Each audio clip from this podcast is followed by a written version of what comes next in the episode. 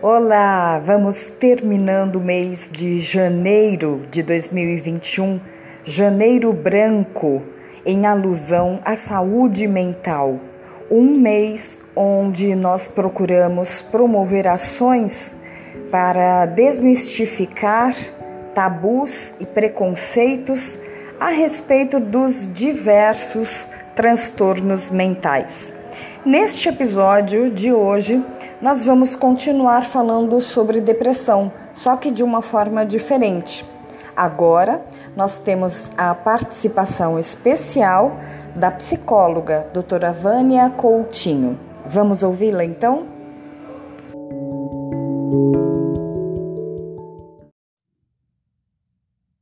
Oi, gente. Meu nome é Vânia Coutinho, eu sou psicóloga e eu quero agradecer à Associação Vida Nova pela oportunidade em poder falar aqui com vocês. Então, né, vamos ao assunto: a depressão.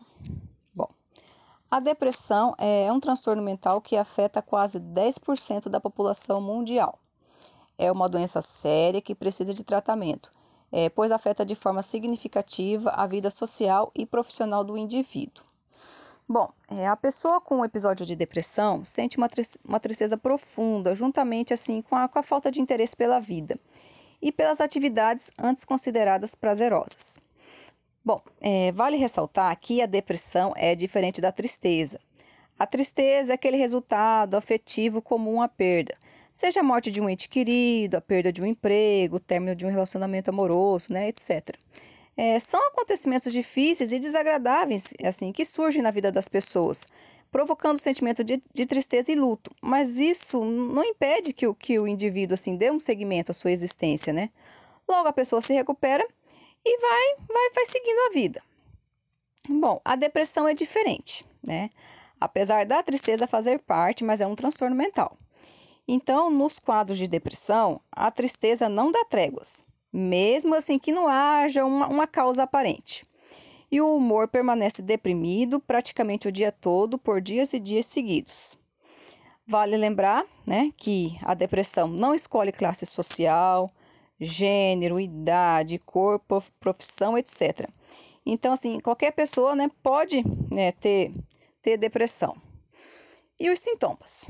Bom, os sintomas da depressão podem incluir Tristeza, é, alterações no apetite, a pessoa pode comer muito ou comer muito pouco. É, problemas para dormir, né, insônia ou dormir, de, dormir demais. É, a perda de energia, assim, ou, o aumento da fadiga, né, aquele cansaço que dá.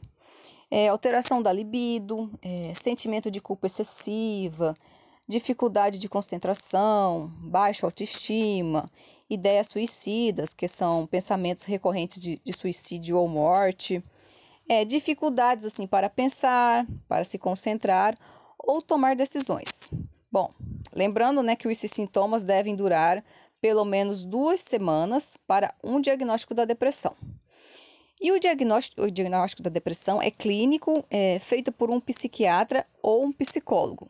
E toma como base esses, esses sintomas descritos, é, juntamente com a história de vida do paciente. Bom, além do espírito deprimido, né, e da perda de interesse e prazer para fazer a maioria das atividades, é, durante pelo menos duas semanas, a pessoa deve apresentar também de quatro a cinco desses sintomas mencionados. E as causas, né? Quais são as causas da depressão? Então, vários fatores podem desempenhar um papel da depressão.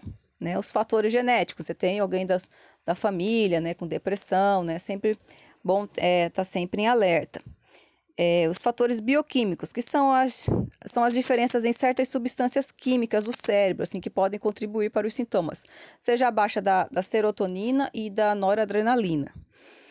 Bom, questões de personalidade. É, pessoa com baixa autoestima ou pessoas muito pessimistas, assim, podem ser mais propensas a, é, a, a sofrer de depressão.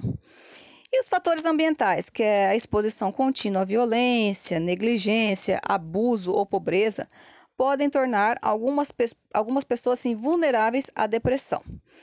Então, é, pessoal, é, a depressão é a doença do século e está cada vez mais frequente.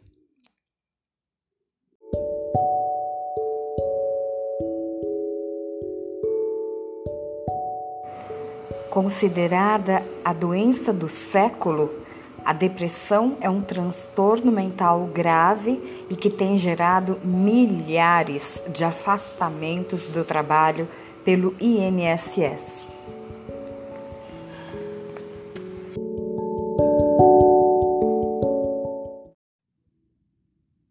Oi, gente. Então, no áudio anterior, eu falei sobre a depressão é, de uma forma geral, mas a depressão nem sempre é fácil de identificar. É, isso acontece porque a doença ela não se apresenta sempre da mesma forma, assim, com sintomas consistentes.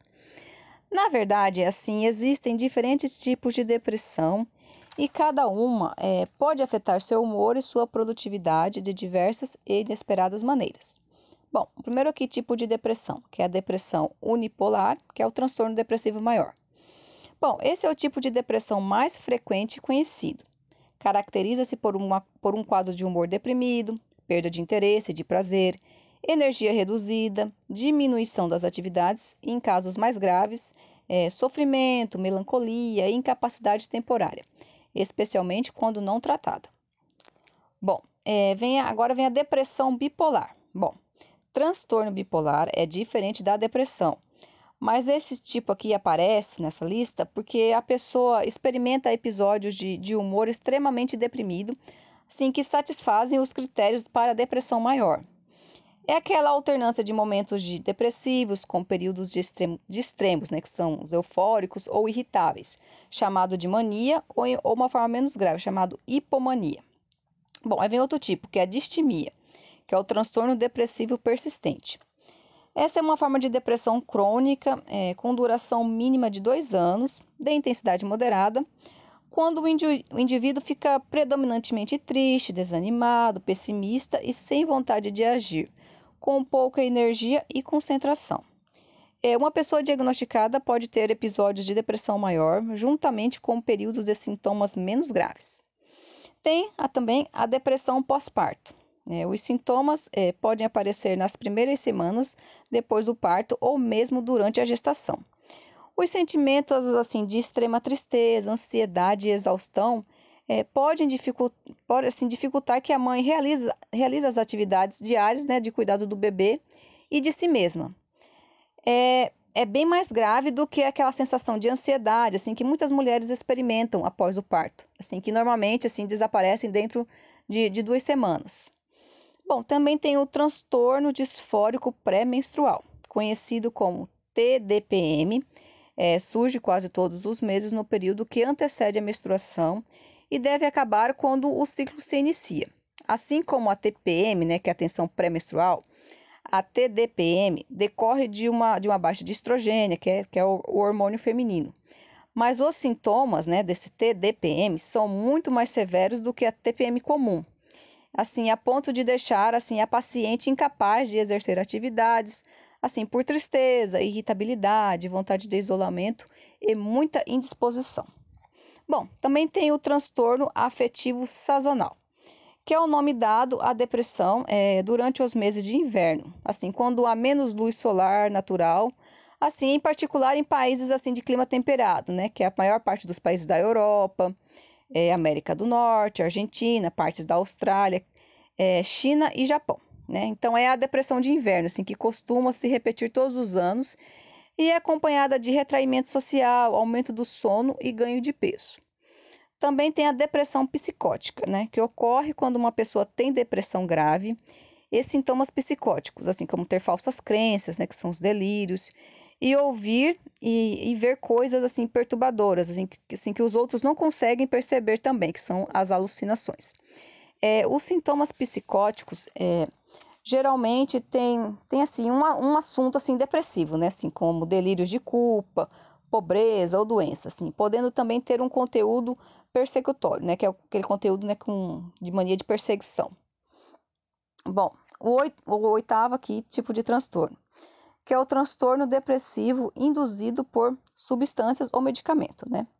Está associado à ingestão, ingestão, injeção ou indução de uma substância, né? Seja uma droga de abuso, exposição a uma toxina ou uso de medicamento. E inclui os sintomas de, de um transtorno depressivo que persistem além da duração esperada dos efeitos fisiológicos da intoxicação ou período de abstinência. Bom, lembrando que alguns desses tipos de depressão, né, que foram citados, são graves e muitas vezes gera até afastamento do trabalho é, pelo INSS, né, que é o Instituto Nacional de Seguro Social.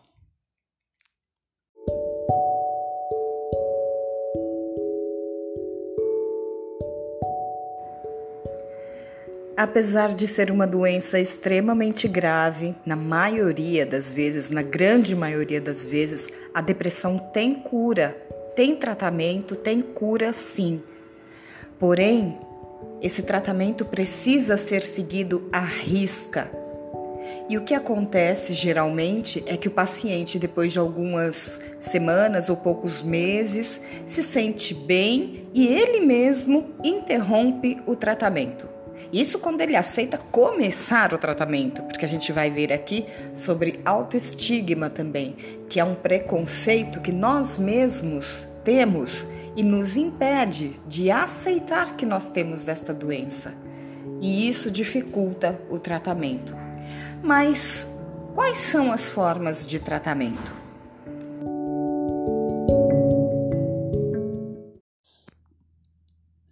Qual é o tratamento é, para né, o transtorno depressivo?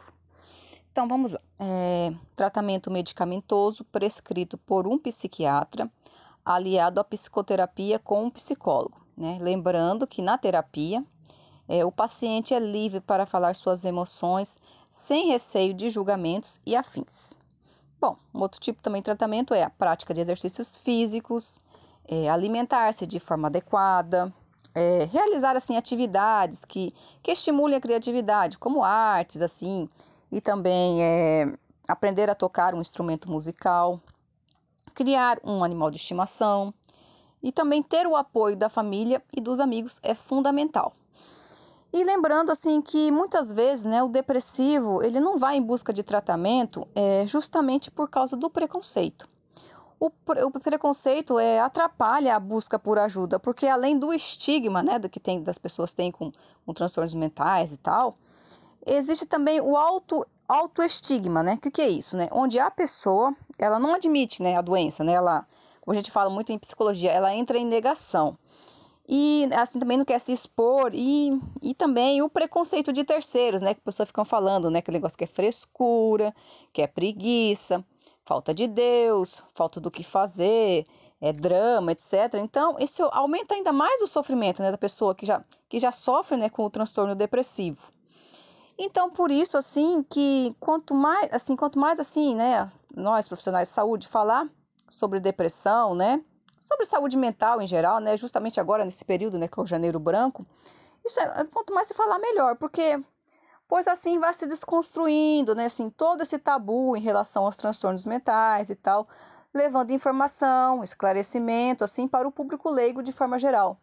É, o que foi muito importante, né, que aconteceu esse ano, né, esse, esse mês, né, recentemente na, na prova do Enem, né, que foi a, o tema da redação, foi, a, foi, a, foi relacionado, assim, a esse estigma é, das doenças mentais.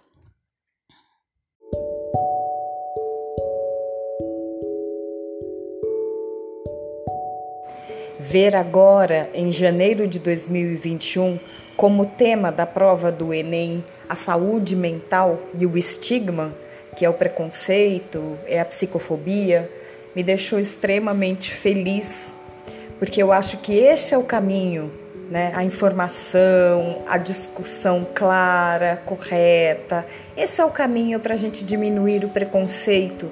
E quanto menos preconceito, mais adesão ao tratamento, então mais pessoas serão ajudadas. Isso é importantíssimo.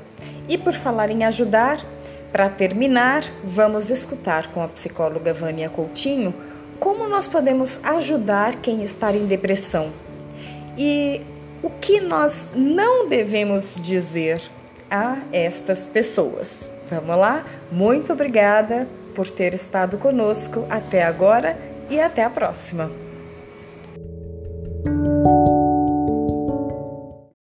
Bom, e se você é, tem um, um, conhecido, um amigo, um familiar, né, que, que tem depressão e que gostaria muito de ajudar, aqui vão algumas dicas de como agir é, ao, né, ao lidar com essa pessoa que tem a depressão. Bom, a primeira coisa que você pode fazer é se psicoeducar. O que, que é isso? É tomar conhecimento sobre o assunto, ler, ir atrás, é, se informar sobre o que, que é o transtorno depressivo. Você também pode ouvir né, com atenção e acolher essa pessoa, assim, é, nunca desmerecer a sua condição, exercer a empatia, é, dar um suporte, um acolhimento, sem julgamentos. E estimular essa pessoa assim, a procurar ajuda profissional, também é muito bom. É, sugerir a prática de qualquer atividade física, né? Porque a atividade física é uma grande aliada a quem está com depressão e que pode melhorar o humor e a qualidade de vida. É, incentivar também né, a socialização, né? Para, que, para, não deixar, para não deixar a pessoa se isolar. E reforçar que a depressão é uma doença e que tem tratamento, né? Ou seja, há uma luz no fim do túnel. Então, essa é a forma, forma de como agir e como não agir, né? Quando você se deparar com a pessoa com, com depressão. Você nunca deve, sim, comparar, comparar sofrimento, assim, falar, ah, você está com depressão, é, vai visitar um hospital do câncer para ver o que lá sim que é, que é triste, lá sim que é depressivo tal. Nunca fazer isso, né? Porque muita gente comenta assim: nossa, como você pode estar com depressão se está sempre alegre, sorrindo, fazendo piada? Ou seja, você tem tudo, né? Você tem beleza, você tem juventude, fama, sucesso, saúde, emprego, família, etc. Mas a depressão ela pode ser silenciosa, sabe? É, ou seja, escondida atrás de uma alegria aparente. E a depressão não tem nada a ver sobre ter, mas sim sobre sentir. É, embora o paciente possa ser uma pessoa que tenha tudo, mas, ela, mas a pessoa pode sentir solidão, é, baixa autoestima, se achar inútil, um fardo, etc. Então, né, essa é a forma de como não agir. Bom, pessoal, é, se você tem alguma dúvida, né, alguma pergunta, pode entrar em contato comigo, né? O meu Instagram é esse aí, arroba tudo junto, tá bom? Me manda um direct, qualquer que você que você quiser perguntar para mim. E, né, eu quero agradecer a você aqui que me ouviu nesse podcast, né? Foi muito bacana estar aqui. É, e meu, muito obrigada.